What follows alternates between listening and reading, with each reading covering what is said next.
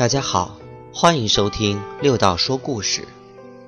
今天要跟大家分享的是，世人很难做到一心一用。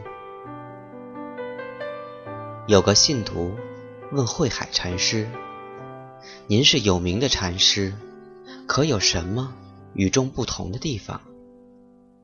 慧海禅师答：“有。”信徒问：“是什么呢？”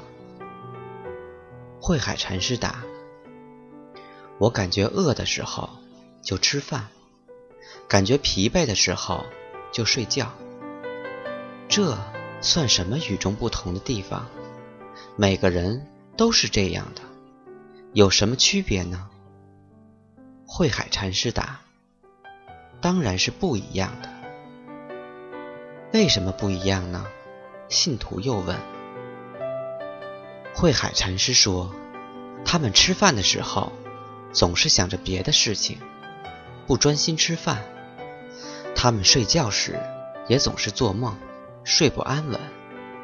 而我吃饭就是吃饭，什么也不想。我睡觉的时候从来不做梦，所以睡得安稳。这就是我。”与众不同的地方。